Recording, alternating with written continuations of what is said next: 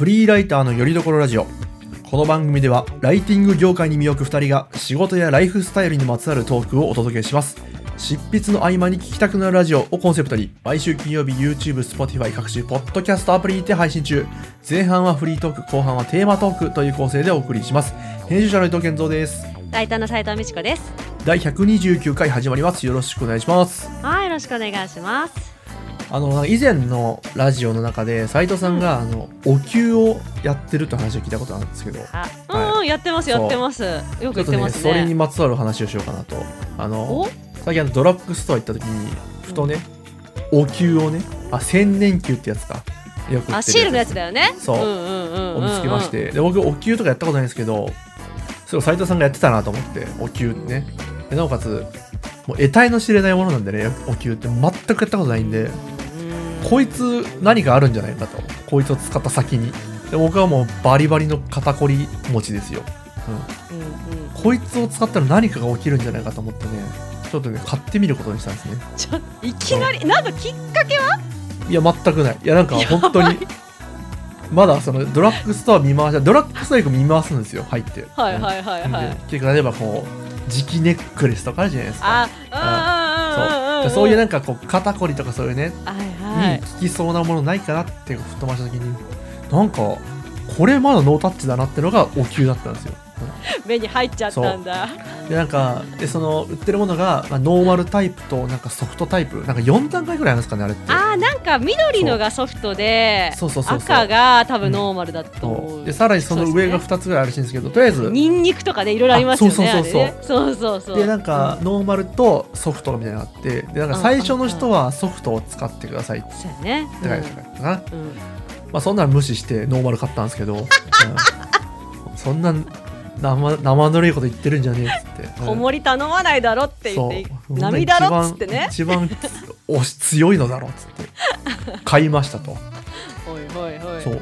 そしたらあれですよね。火使ってやるやつですよね。あれ斉藤さんがやってるのってこれではないんですか？ちなみえにそうまさにそうですそれ？よ まさに千年期だよ、う。んでそれを買ってね。そしたらなんか、なんだいぐさみたいな匂いするのかなちょっとねいぐさというかもぐさないぐさじゃないもぐさかいぐさ畳か、うんそう、まあ、よもぎですよねそうそう、よもぎかそうあなんかこれかっつって火つけてとりあえず肩にね乗っけたんですよ両肩、うんまあ、結論感想から言うとこれ何って感じなんですよなんかへえこれは今何が起きてんのっていうかその、まあ、要要はよう分かんなかったんですよね僕なんかあちょっとまああったかいかなぐらいのあ感じで。聞かあ聞いてなかったのかな？だからそこ合ってんの？とかこうなんかね、うんだからとりあえずもうその日に15個ぐらい使ったんですよ。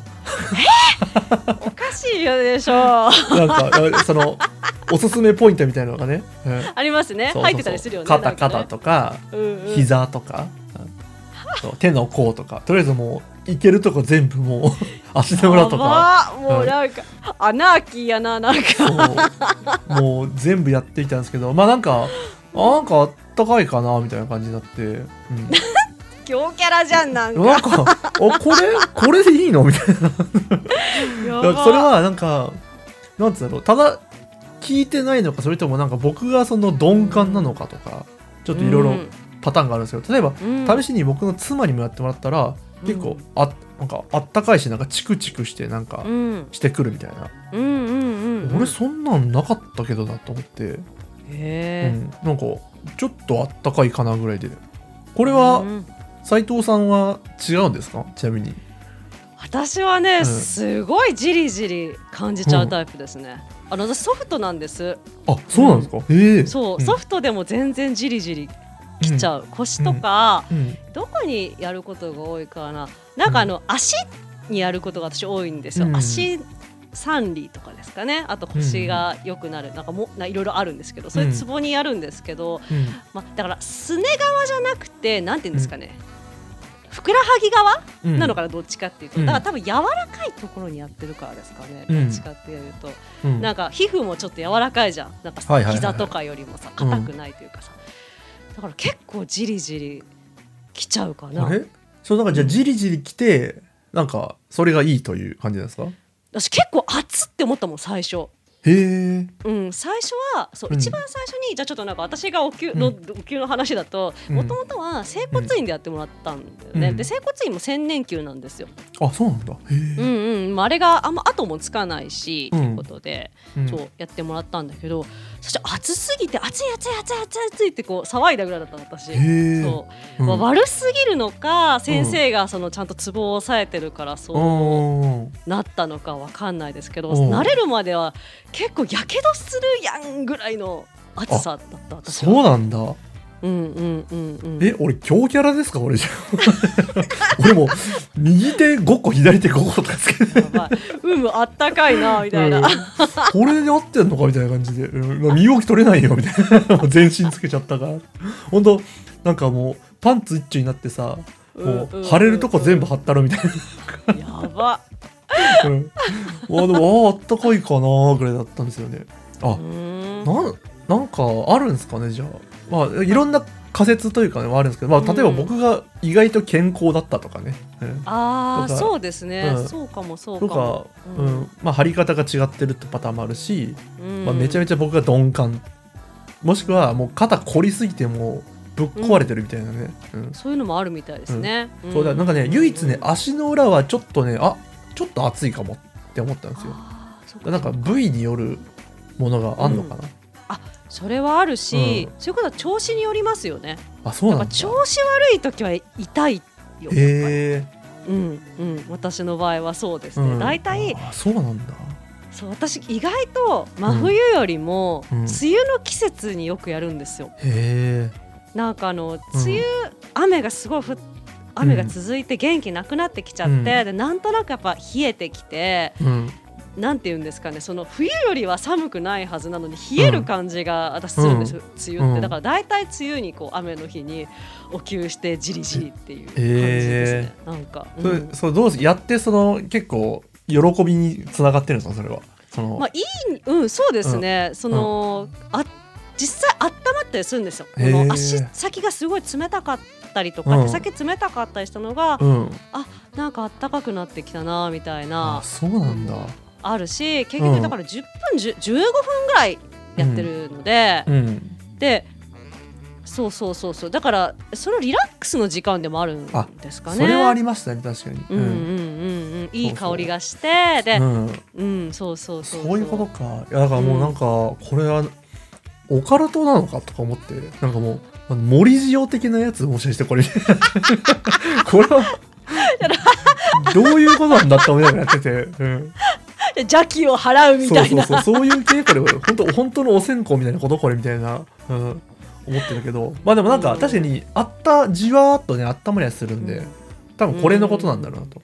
だからなんかうん。今後その一番ハードなやつとかもねなんかニンニクなんたらみたいなねその一番強って書いてあるやつね、うん、やったろうかなとはね。うんいやなんかあれらしいんですよね、なんかまず女性の方が男性よりちょっと熱く感じやすいみたいな説もあるらしいんだうんよね。そうなんだ。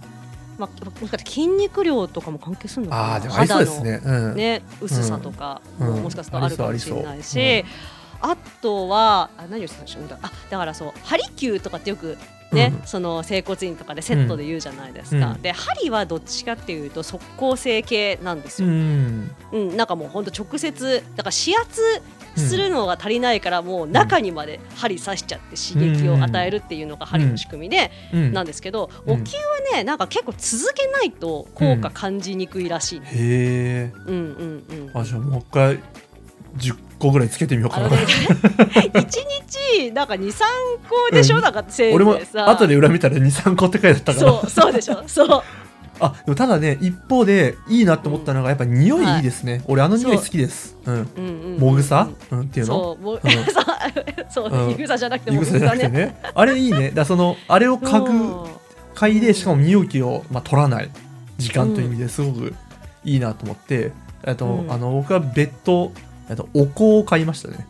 あの あ匂いこういう匂いいいなっつって、うん、今お香を買って部屋で炊きまくってます今ね匂いいいなっていうね、うん、ああともう一個あるのが、ん。その、えっ、とねこれもしかしたらもしかしたらお気を感じやすくなるかもしれないんですけど、うん。整骨院の先生とかがやってるのが、あのなんていうかで赤外線のさなんかライトみたいなのあるじゃん病院とかであるうんうんうん。なんかあったかいやつ。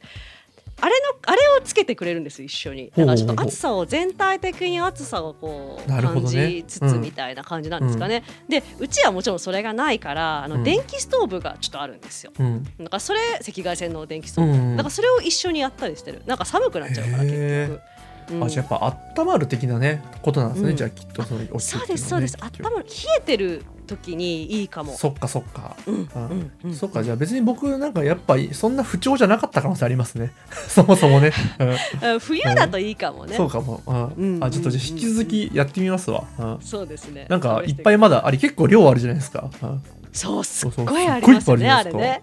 ガンガン使ってやろうって今ね 思ってるところです。なくなるのかってレベルありますからね、そうそうそう。絶対飽きちゃうじゃん、これ早くしないと、うん、てなねお話でした。ありがとうございます。いいですね。またなんか後悔が出たらね、うん。教えてください、お願いします。は はい。い、じゃあそれでは後半に行きましょう。はい。えーテーマ用意しました、えー題しまして、えーリード文って作るのむずくね？こんなテーマですはい、はい。どんなお話ですかこちらは？もうなんかもう本音ですよね。リード文って作るのむずくねっていうのは、うん。なんかねこのラジオでも何回か前に、あのこんなリード文は嫌だみたいなタイトルで、うん。確かリード文についてはすでに扱ったことがあるんですよ。でその時には結構リード文ってこういう役割のものだよねとか、こういう情報を盛り込むパターンがあるよねって言って、まあ要はこう概略的な話というか、っていうのが中心だったんですけどじゃあ、じゃあ振り返ってみて。うん。結局そういういいリード文を我々はいつも書けるのかみたいなこはいはいはいとをはい。振り返るとねやっぱね簡単には書けないよねっていう話だし、一番しんどいですねやっぱねリード文ねそう。ね。そうそういうね本音を話す会っていう感じですかね。はい。そうですそうです。そう。まあまあたまたまというかあれなんですけど最近僕がその、えっ、とヨスカブログというというところでねあの、うんうん。脱初心者のためのうん。リード文の書き方みたいな記事をちょっとアップしましてね、はいはい、まあだから健三さんのいらっしゃる会社の、まあ、公式ブログですよね。そうです、んん。ちょっと僕が久しぶりに記事書きまして、うんうん。まあそれつながりですね。その時にやっぱいろいろ思ったところなんですけど、まあその記事ではこうねえっ、と初心者からちょっとワンランク上に行くためのリード文の書き方。やっぱその初心者向けっていっぱい情報あるんですよね。確かにね。テンプレートだとかね、そそこからすさらに一歩上に行くためのノウハウという形でまとめてはいたんですけど、うん、まあその中でも書いてるんですけどやっぱりねむずいんですよそこで。そこで説明する自分としても。なんかうん。的確まあ本当ピンポイントな真理を伝えられているかといったらそんなこともないなと思いながらね。うん。やっぱ難しいですねリード文はどう考えても。うん。でまあちょっとじゃあ僕から喋っちゃおうかなと思うんですけどあね。まあそのリード文うんまあまあいわゆるこうちょっとあんまり上手じゃないなとかね言われるリード文ってね、はい。割とこうこの何回か前のねそのリード文をテーマに扱ったラジオでも言ったんですけどやっぱりこううん一目で分かりますよね。なんとなくこう、うん。うん、ちょっと初心者っぽいなみたいなやつとか、あーあるね。そう。うんうんそううんテンプレートっぽいなみたいな。うんうんでもあれもうしょうがなくねっていうのもちょっとね思ってまして、そのもうテンプレートとかに頼らない限りもう何に書いていいか分かんないよねっていうパターンがやっぱ特に初心者の方とかはねあると思うんですよ。うんうん。ねそ別にこの記事に思い入れとかないし、いやーね。うんそう何のためにこの記事書いてるかも分かんないし、うん、その記事書いた先のどんなビジョンをねその多分依頼主が抱え、ね、持ってるかも分かんないし、うん。その中でリード文書けってても無理だよなって僕も思っちゃいますね正直。いやーそうなんですよね、うん。なんかそのいやいやそうなんですよ、うん。なんか初心者の方が難しいっていうのはなんか、そこの今の健三さんがおっしゃったことになんか割と全部現れてるじゃないですけど、うん。かなり現れてると思っててなんか、うん。例えば私自身がうん。こうどういう時にリード文難しいって思うかっていうと、うん。やっぱりね書き慣れてないテーマだとうん。いまだに難しいんですよ。どんなに身近なテーマであっても、うん。まあ例えば何ですかね。アイロンがけの仕方とか、うん。それってすごく絶対誰でも一回はやったことあるし、だから身近なテーマだと思うんですよ。うんあまあ、あとはそうですね。えー、と 本当にこう収納の仕方とかさ、あると思うんですけど、なんかね当たり障りのないリード文しか思い浮かばないんだよよね、うんなんか身近なテーマのはずなのに、はい。だけど一方で例えばその私がすごくニッチなんですけど、うん。あの健康保険組合っていうねそういう社社会保険系のうん領域で先書いておりまして、うんうんそれの最新の制度の解説とかになるとめちゃくちゃリード文書けるんだよね、ちゃんと。ほうほうほうほうほうほでなんかこれしか、これしか書くことないでしょうとは言わないですけど、うんなんかわかるんだよね。ううんうんうん。っていうことなんですよ。なので、うん。何が言いたいかというと初心者というかうん。駆け出しの方って、うん。まあ、やっぱり自分の得意分野も模索してる状態だし、うん。得意分野だけで書いてるわけにもいかないからうん。いろんなさこう、なんていうんですかねこう検索向けの記事をさ、うん。書かないといけないとかってなると、うん。一つ一つにさ詳しいわけでもないし、うん。それこそ思い入れもないし企画趣旨とかも一うん深く理解する余裕とかもないし、いうん。や難しいよなって、うん。ありますよね。難しい。ね、うんだからそれをこううんなんか指導するのもまた難しいんですよね。こそうしようよって言ってもそれはなんか僕がたまたま知識あるからそう提案できるけどそれ提案されたとこでねそのうん。例えば特に初心者の方とかはねははーって感じじゃないですか。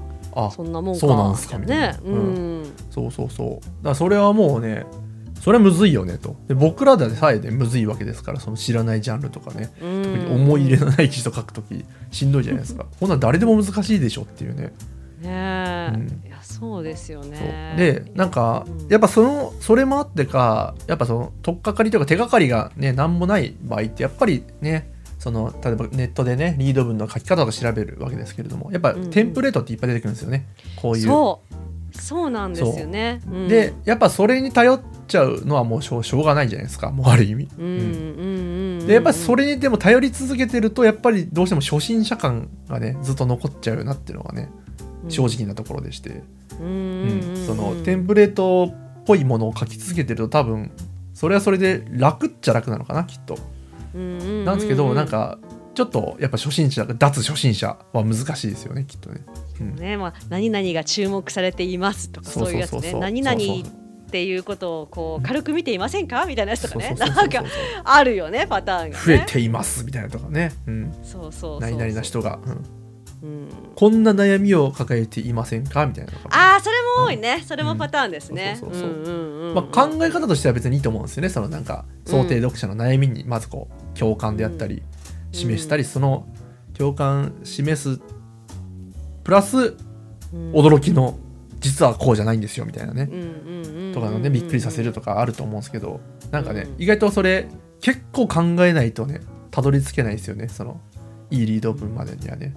うーん。何なんですかね本当にね。だからむずすぎますよねあのだから斉藤さんが以前言ってたようにその例えば書籍とかね、雑誌とかだとタイトルとリード文編集者さんが考えるってねあ。言ってたと思うんですけど。そう雑誌ね。そうですそうです。全然それありでですよね、なんか、うん。いやーそうそうそう、うん。結局、うん。リード文ってその、うん。この記事を世に出す意義をうん。伝えるところだと思ううんんですよ。うん。雑誌とかってやっぱそれ分かりやすいと思うんですよね、うん。なんか雑誌のリード文とかうん。見ると。うん。で雑誌とかだとやっぱ企画するのって編集者だから、やっぱ編集者が書いたりするんですよね。うん。でなのでっていう、このじゃあ振り返ってというか、ん。ウェブ記事で言ってもじゃあライター自身が多分企画してやったやつだったら多分ねすぐリード文書けるといやそうです。言いますよね、うん。本当にね。うん。うんうんうん、あるいはその一緒に編集者さんとですね、うん。これはこういう意義があるからとか、うん。ここにこうなんていうんですかねこう重きを置きたいよねとか話したうん。らそれで書けうんるんですけど、うん。そこまでやらないもんねなんか。うん。そうそうそう。だからね、うんその依頼する側もちゃんと伝えないとダメですよね。そのねいいリード文作ってほしいならね。キーワードだけ渡してね。なんかうん。SEO とはで記事書いてくれって言った時にうん。リード文無理ですよねそっからね、うん。そうだから、なんかこうやって言ったらちょっとトゲがあるかもしれないんですけど、うん。そういう仕事そういう依頼の仕方をする場合って多分ね、そこまでそれこそいいリード文書いてほしいという感じでもないというか。そうですねきっとね、うん。でなんか別にリード文が悪くってもなんかすごい損失が出るとかさ、うん。なんかそういうわけでもうん。ないから、うんだから依頼主の人にじゃあちゃんとその企画の趣旨とか意義をつたをちょっとうん。教えてもらってもいいですかってライターさんがうん。質問しても、うん。その依頼主は答えられないかもしれないとかも。そうですね。とりあえずキーワードの対策をしてるみたいな感じですよね多分ねそうそうの場合はそうそうそうそうそうそうそう、コンテンツ数増やしたいみたいうんなそうそうそう。うん。まあであればもしかしたらもうなんならテンプレートでもいいかもしれないですねそしたらね。逆にね、うんそこに時間かけるぐらいならね、うん。そうそう。だってないしわかんない。そもそもないねないというか、うん。答えがないので、うん。うん。うんうんうん全然ねない。うん。リード文、リード文ないケースとかも結構あると思うんですよねそうそうそう。普通にね。別になくてもねうん。いいだろうってその要はこう煽る必要がないパターンありますよね。もうこういうものが書いてありますっていうねうん。それだけでいいパターンもありますもんね、うんうんうん、うん。なんかたまたちょうど私が今日書いてた記事なんかも、うん。なんか事例紹介の記事なんですけど、もうそれも最初に話題をいきなりリード文もうなんていうかリード文と第一段落がもう一緒になってるみたいな感じで、うん。もう第一段落でそのテーマについての概要と現状をもう話して、うん。じゃあこれについての、うん。えっ、と事例を3つ紹介します、でそれがもう第二段落だから、うん。で最後まとめっていう感じなんでそれでいいのではっていう感じが。そうそうそうそう。全然いいと思いますね、うんうん。なんならもうさっさと例えば検索で訪れるねユーザーとかね。例えばそのじゃあさっき斉藤さんが言ってた保保険なんだっけ健康保険なんとかの。のその基礎的な概要を説明するような記事だった場合、はいそのはいリード部云々っていうのはさっさともうねとはっていうところを調べたいわけじゃないですか。うんうんうんうん。だからそのね、健康保険なんたらについて書いてありますよっていうのがまずうん、重要ですよね、その場合は。定義説明とかの場合は。うんそうそうそうそう、うん。結局だからそういうのもなんか文字数は実際4,000字ぐらい欲しいって例えば依頼主に言われてて、まあそれは分かるんですよ。具体的、うん。結構精度の細かい説明とかしなきゃいけないから、だけどもうリード文で定義を説明しちゃうっていう感じですよね多分そういうのそうですよね。何々とは何とかですみたいな、うん。うんそうそうそう。でなんかね僕がねそのリード文の書き方、まあ、さっきね、はい。ついてこう記事を書いたわけですけれどうん。こう試しにこう僕がこうねリード文のななんかよく初心者が作りがちなリード文っていうのを僕が作ってみたんですよ。あのうん。リード文の書き方って記事を書くにあたってどのようなリード文、ちょっと今リード文リード文うるさいんですけどね。リード文の書き方というテーマをで記事を書く場合その初心者の方はどのようなリード文書くかなって時に、まあ、例えばあのリード文をなんとなくで書いていませんか？リード文ってとっても重要なんですよと、うん、でも分かんないですよねそこで今回は、うん、リード文の書き方についてまとめてみました。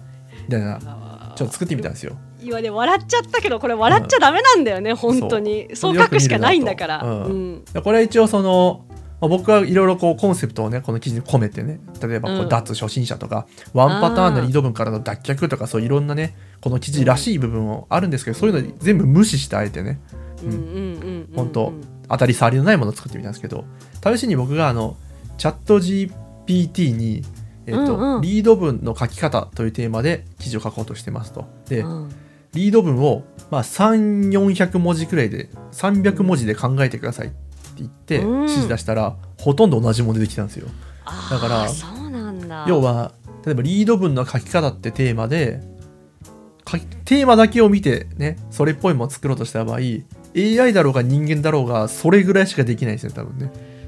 その情報だけ与えられたらね。ねそう。だから、うん、まあ特に深く考えずに作ったら誰でもこうなるんだなっていうね。そうですね。そうですよね。で逆に言うと、うん。そのじゃあ例えばチャット GPT、AI にそういう、うんじゃあ本当にちゃんとしたというかこう、うん。企画趣旨を伝えたリード文、うん。企画を伝え趣旨を伝えられるようなリード文をうん。書いてくれって指示するぐらいだったら多分自分で書いた方が早いってなるああ確かに、ね。あでもそれもやってりゃよかったなその企画趣旨をね。りあのインプットさせしてね、うん。うんうんうんあそれ面白いね、うん。うんなんかじそれもちょっと実験してみたいですよ、ね。俺よりいいもん作ってくれそうですね。まあそれどうかだよね、うん。本当にね。ライターとしてどこで生き残っていくかにも関わってくるかもしれませんよ。うん、まあでもそうなんですよ。だからうんまさしくその通りでチャット GPT がもうね、それそのレベルまでできちゃってるんですよもう。もううん。当たり障りのないものはもう一瞬で作ってくれるようになっちゃってるんですよね。うんうんうん。うん。これはなかなか脅威ですよね。多分ライターとしてはねそうですよね、うん。いやそれは本当に思います。本当に前もなんかチャット GPT の回でも言ったかもしれないけど、私の駆け出し時代より多分上やっぱうまいですよ普通にチャット GPT 全然。ありえますねでもね。そう、んうん。うん、まあもうまあまあよくも悪くもね当たり障りのないというかね無難な文章を書いてくれますもんね、うん。うん。うんうんそうそうそうらここでやっぱりでそのリード部って特に自由度が高いねパラグラスだと思うんですよ。どのな他と比べてもここである意味こうアピールの場でもあるなと思ってて。うん。その今後その本当チャット GPT のようなと同じようなものを書いてたらあこれねって思われちゃうんですよね多分ね。その編集者とかね、読者にもね。ここでちょっと味付けができればおってなるのかなって僕は思っちゃいましたね。うん。うん。確かにね。それは別にその凝ったことをしろというわけでもなくなんかね、うん。丁寧であったりその配慮が行き届いた書き方であったりとかね、うん。結論から書いちゃうとかねもはやね。そうね。いやーでリード文結構私も悩むな。すごく悩みますね、うん。本当に。やっぱりこう、構成の段階でうん。まずリード文を考えて、うん。で一通り書き終えてもう一回リード文考えるな。そのやっぱ構成だからリード文からすでに人のさ、うん。気持ち読者の気持ちをつかまないといけないから、うん。あのよくねリード文後から考えるっていうパターンもあると思うんですけど、うん。なんかここでななんか最初につかみとして導入として絶対これはもうなんか一部記事の一部としてリード文をまず考えておいて、でうん。最後にでももう一回見直すみたいな感じ私はするからな。あーでも僕もねうん。いろんなパターンがあるけど例えばうん。今回そのリード文の書き方で記事を書いた場合は割とねん。最初の方に結構作りましたね。っていうのはうん。この場合はもう僕が企画してるわけですよねこの記事を。うん。だからもう自分の中で伝えたいことはもう明確にありますし全貌も記事の全貌もあらかじめ大体イメージはできてるんでやっぱその段階でじゃあ最初に何を伝えようかとか、ううんん俺はなぜこの記事を書きたいとかっていうのはすごいいっぱいあるわけなんで、もう、うんうんうんある意味いろんなパターンはね浮かぶんですよこの場合は。まあそれで今回の場合その中でどうしたら一番いいかっていうのを選ぶのがすごい難しかったっていう作業であったんですけど、ああそうかうん。候補がいくつもあってね。なるほどなるほど。まあだけど、まあ、こういうね、まあ、ある意味こう思い入れとかがね思い入れだのメッセージ性とかがない場合はもうそもそも一個も浮かばないよねやっぱりね。確かに、っていうのがだからうん。今回のテーマである、結局むずくねに結局そう。どうあがいてもむずいっすよね。うん。いやでもね実際思い入れがあってもだからそうだ2種類ある、うん。ある感じだよね多分リード文の難しさって、それこそ前のリード文の回でも言ったかもしれないんですけど、うん。あのーうちのパートナーが昔いた会社だったかな、なんかで、企画会議うんがあって。なんかね企画会議ですでにリード文書か出してこなきゃいけないみたいな感じの会議だったまたまそうだったらしいんですけど、うん。だからそれもやっぱ企画会議に通すためのリード文をやっぱり書く難しさがあるんだろうななるほどね。そっか。ももうそれこそ掴まなきゃいけないのか。その企画をね採用してもらう人にね。うんそう。そうそうそうそうそう。だからそういう難しさもあるし思い入れのない、記事のリード文書く難しさもうん。あるんだなっていういずれにしてもむずいっていう話ですね。なんかリード文簡単な時って多分ないね多分ね。一生、もしなんかリード文簡単って思ってる人もしかしたらすごい手を抜いてる可能性がありますよね。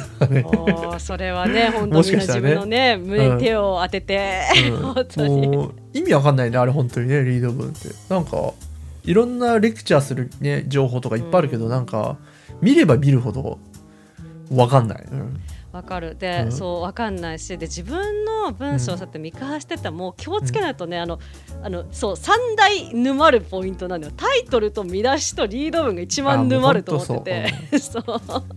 本当ねだから毎回リード文これでいいのかって思いながらねこねすぎこれとかねなんかちょっと暑苦しいかなみたいなとかね、うん。そうこねすぎもあるよね本当に、もううドツボみたいなね、うん。パターンもありますもんね。そうそう、まあ、やっぱいずれにせよその記事作りのね目的とかそのうん。メッセージ性みたいなのをちゃんと把握しない限りはねやっぱねリード文って作れないねそもそもね、ね、そうですね、うん。でそこからのさらに工事の悩みもあるというそうそうそうそう、ね、長くしよう短くしようとかね。もはやリード分いらないんじゃねぐらいのねそう思考そう。そもあってもいいと思うしね、うね、いやーもうということでもう永久に難しいってことで本当安心いただければって感じですよそうですね。ねなんか駆け出しの方はね。うん苦しいね リード分ねほんとね。うんっていうお話でした、話でしたね、うん。なんかねこう皆さんもこう聞いてらっしゃるご視聴者の皆さんもリード部こういうとこ難かったみたいなエピソードがあった、ことがあったら送ってくださると嬉しいですね。うんはい。じゃあ締めましょうかね。はい、今回もご視聴ありがとうございます。